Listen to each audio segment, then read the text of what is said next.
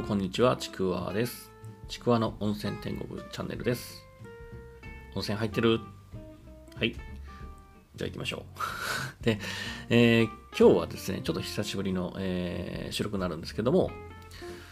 まあ、またですね、僕の大好きなですね、えー、大分のですね、竹田市にある長湯温泉行ってきました。まあ、この間にもね、いっぱい行ってるんですけどね、あの、まあ、大分とかっていうと、やっぱ別府とか湯布院ってすごい有名なんですけども、本当ね、この長湯温泉って、あんま知られてないけど、結構いいお湯が出るんですよね。あの、日本一の炭酸泉っていうふうに言われてます。まあ、炭酸が含まれた温泉ですね。まあ、ここのね、成分が、まあ、また、なんだろう、入ってるって感じなんですよ。感覚的な感じですけど、あの、すごいですね。あのー、まあ、言い方変、言葉悪いんですけど、濁、すごい濁ってるんですよ。で、濁ってる何かっていうと、すごい成分がね、すごいこう含まれてるからなんですけども、だからですね、結構その風呂、お風呂のね、縁とか桶とかにめちゃくちゃこう成分がね、こびりついてるんですね。まあ、そのぐらい成分がすごい含まれていて、まあ、結構投資に使われてるのかなと思います。まあ、当時、あの、病気とかね、そういうのを治すために温泉療法というか、まあ、それで結構使われ、昔から使われてるんだなと思います。で、なんだろう。えっ、ー、とね、ちょっと前になるんですけども、この竹田のその長湯温泉と、なんだっけ、ドイツかな。まあ、ドイツもね、結構あの温泉って、なんだろう、療あの医療というかね、まあ、病気の時の療養に使われてるらしいんですよ。あと温泉飲むとかね、よく使われてるらしいんですけども、まあ、そこのドイツとね、あの共同でなんか、なんかやってた。ちょっと昔なんかやってたりもしました。だから、長湯温泉行くと、なんかドイツで作った、なんあのドイツ風なものだったりとか、なんかね、ドイツ村みたいなのもあるんですよ。別に、そのドイツ村っていうのは、なんだろう、ただの別荘じゃないけど、あの家とかね、まあ、そういう建物がいっぱいあるところなんですけども、別にこう、なんだろう、遊園地とかそんな感じではないです。で、まあそんなね、長井温泉、まあ長井温泉自体の宣伝するわけではないんですけども、まあその中でのですね、あの最近行っているのが、万象の湯っていうとこなんですね。まあ、万象って、えっ、ー、とね、万の像って書きます。違うな。万と像じゃなくて、死んだ万象の万象ですね。はい。万の像でもいいんですけども、万象の湯っていうところに行ってきたんで、まあそれの話しようかなと思います。まあここね、ちなみにあの、まあ温泉のがね、食事もね、できたりも、宿でもあるのかな。最近ではね、なんかどっかの画家さんのアトリエもなんかあるみたいですね。名前忘れましたけど。まあ、絵見たけどなんかいい感じでした。絵が好きな人はそれもどうぞ。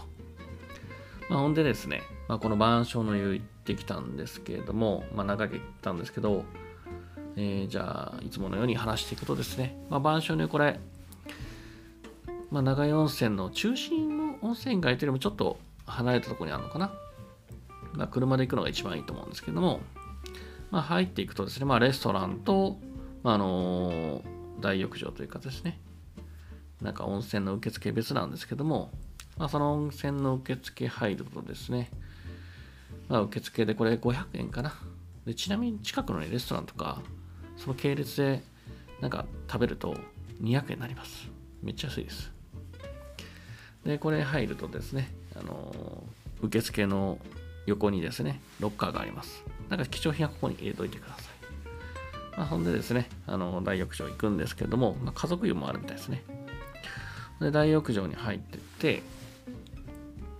で、まあ、大浴場ってとこ、ドア入ると、まあ、すぐですね、右側が男湯、左側が女湯があるんですけども、まあ、今回もね、しょうがないんで男湯の方に入っていくんですけども、まあ、男湯入っていくと靴脱いで、まあ、そこはもう、もう脱衣かごだけなんですね。なんで、貴重品を先にとか預けてもらって、まあ、んでですね、あのー、ちゃっちゃっと脱いで入っていくとですね、まあ、あのー、なんだろう、おい全体がですね、黄土色というか、もうそんな感じの色です。まあ、これはもう成分がね、いろいろとこう、こびりついてるからでもあるんですけども、で、そこ入っていくと、まあ、内湯と、まあ、ちょっとした露天があるんですけども、まあ、内湯が厚め、露天の方が、まあ、かなりぬるめになります。あとね、冷泉、冷たいやつもあります。まあ、あの、ここでですね、まあ、じっくりと宇宙に入ってもらって、まあ、本当ね、これ成分がめちゃくちゃ効く感じです。めっちゃ濁ってます。で、なんかね、足元からなんか、チクチクじゃないけど、なんか出てるなっていうのがあるんですけど、まあ多分なんか穴開けてガス出してるのかなと思いますけど、まあそれも気持ちいいんですけどね。まあゆったりして、あとですね、あの、温まったら、外の露店に行くと、まあぬるいんですけどね。あの、露店入って、まあ隣川なんで、川も眺めながら、ゆったりと入ってもらって、のんびり過ごせるという感じです。あとですね、あの、ここ、男と湯と女湯が、まあ、繋がってるんですけども、うん、なんか、うん、繋がってるというか、別に中、うん、行き来できるわけじゃないんですけども、あの、あれですね、天井が開いてて、繋がってて、なんかね、やっぱ、広々とした感じでいい感じです。もちろん、あの、壁越えちゃいけません。それは、犯罪ダメです。あの、その空気感だけ楽しんでください。まあそんな感じですね、あの、ゆったりとしてもらえばいいかなと思います。なんかね、まあ炭酸泉だからって別に泡がつくわけじゃないんですけども、なんかこうね、湯に溶け込んでるので、まあ、それが血管に何やかんや作用して、なんやかんや健康にいいっていう感じです。まあ詳しくはね、なんかいろいろと長い温泉で調べたらいっぱい出てますので、僕が言うよりも詳しい内容があると思います。そうそうそう。この晩鐘の湯なんですけども、なんかね、ちょっと気になったのが、まあ、気になって悪いことじゃないんですけど、あの、大浴場でお湯が出てる注ぎ口があるんですけど、なんかね、それが動物の頭を模してるんですけども、まあ、木木削ってやってるんです。木をね、削ってやってるのがなんかね、最初竜の、竜なのかなと思ったんですよ。まあ、よくあるじゃないですか。温泉で竜のこうね、注ぎ口って。竜っぽくないんですよ。どっちかってなんか蛇っぽくてですね。なんかつるんとしたヘビが、うん、なんとなくこう、別に可愛くもないんだけど、なんとなく見てると愛着湧くような、そんなね、ヘビがあるので、これも楽しんでもらえばなと思います。で、なんだろう、木でね、削ってその注ぎ口作ってるんですけども、なんかね、こう、下顎の部分が、やっぱね、温泉が流れて、その成分がいつも、あの、ついてるので、めちゃくちゃね、こう、成分が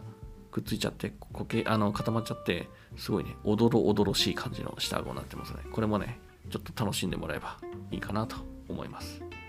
まあ、こんな感じですね。晩鐘温泉楽しんできました。あ、あとね、そうそうそう、なんか追加ばっかね、あれなんですけど、この晩鐘温泉、この温泉の他に、大浴場入る前に、これ無料なんですけども、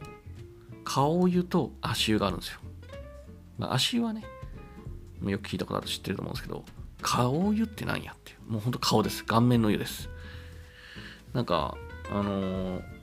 まあ、これ音声で写真ないんですけど、あの、顔湯、なんかね、椅子に座って、まあ、洗面台みたいなところにこう、お湯が溜まってるんですよね。お湯じゃねえな、これ。冷たいんですよ。冷泉ですね。そこにね、顔をおもむろにバチャッとつけたら、それでいいらしいです。それで楽しむらしいです。うん、なんか、あのー、気持ちよさげです。僕はやってませんけど。まあ、ちなみにその冷泉ね、人が使った後なんかその後つけるの嫌だから、ちゃんと抜いてね、貯めることもできるらしいんで、衛生的にはいいのかなと思います。なんか、なんか看板あったな。えっとね、日本珍百景みたいなテレビ番組かなんかな。あ、そこの、なんか紹介されたみたいです。まあね、顔湯もいいし、足湯の方もね、なんか川を眺めながらゆったりと座ってられるので、これもおすすめです。まあ、ぜひね、この長井温泉の晩鐘の湯、まあ、他にもね、いっぱいあるんですけども、ぜひぜひ行ってみてください。というわけで、えー、こんなところにしときます。どうもありがとうございました。皆さん温泉入ってくださいね。じゃあまた。